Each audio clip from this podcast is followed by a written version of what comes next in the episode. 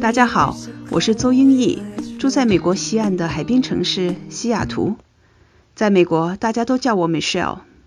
我是九八年来到美国的，当时是到东岸波士顿那一带读 MBA，之后又在几个大公司工作了十几年。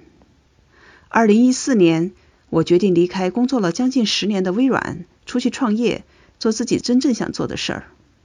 那为什么我会萌发这样一个想法，去做听美是要讲述美国故事这么一个音频节目呢？这还要从为什么我要去美国读书？后来又为什么要创业说起？二十年前，我决定到美国留学的主要原因是想学习西方的先进管理理念，把它带到中国，帮助我们中国的企业更好的发展。那会儿出国前，我在国内已经工作了几年，做过公务员，又在中国人的企业干过，后来又在中美合资的惠普公司做管理工作。正是在惠普做管理的过程中，我意识到不同的企业管理制度和方法对人带来截然不同的影响，因此也产生了不同的绩效。所以我决定去美国学习管理。读完 MBA 之后，我在美国高科技公司工作了多年。那在多年的工作中，我一直特别关注中国市场，因为我心里一直想着回国发展。这些经历为我后来创业做中美企业的管理咨询业务积累了丰富的经验和人脉。我这里想说的是，我们工作中每项工作其实都是为今后打下基础，为自己进行积累。比如说，在微软，我开始是做全球产品经理，负责的是即时通讯工具产品，就是那个和 QQ 类似的 Messenger 产品。我们中国人把它叫做 MSN。虽然是做全球产品经理，因为我特别关注中国市场，在微软总部，只要是有关中国互联网市场的问题，很多人就会找到我。我也渐渐的成了这一方面的小专家。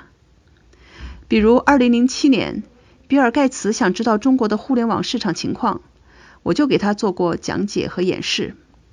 还记得他当时看到 QQ，听我分析了腾讯的互联网战略后，他非常的震惊，号召微软所有的高管们学习腾讯。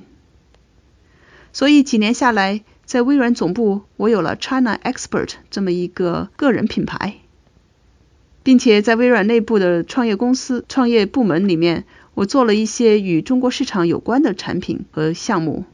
也因此，后来回到中国，负责大中华地区移动业务市场。正是回到北京的那几年，让我感到热血沸腾，下定决心走自己的路，干自己最想干的事儿。于是我离开了微软，专注于中美商业咨询和培训，帮助中国企业学习西方的先进管理知识，制定战略和计划，到北美开拓市场。也帮助美国企业了解中国市场和文化，成功的进入中国市场。我还为中美的企业家们、创业者和职业经理们进行培训和辅导，帮助他们挖掘自己的潜力，实现人生目标。我的客户包括像微软、中兴、ZTE、东软等公司。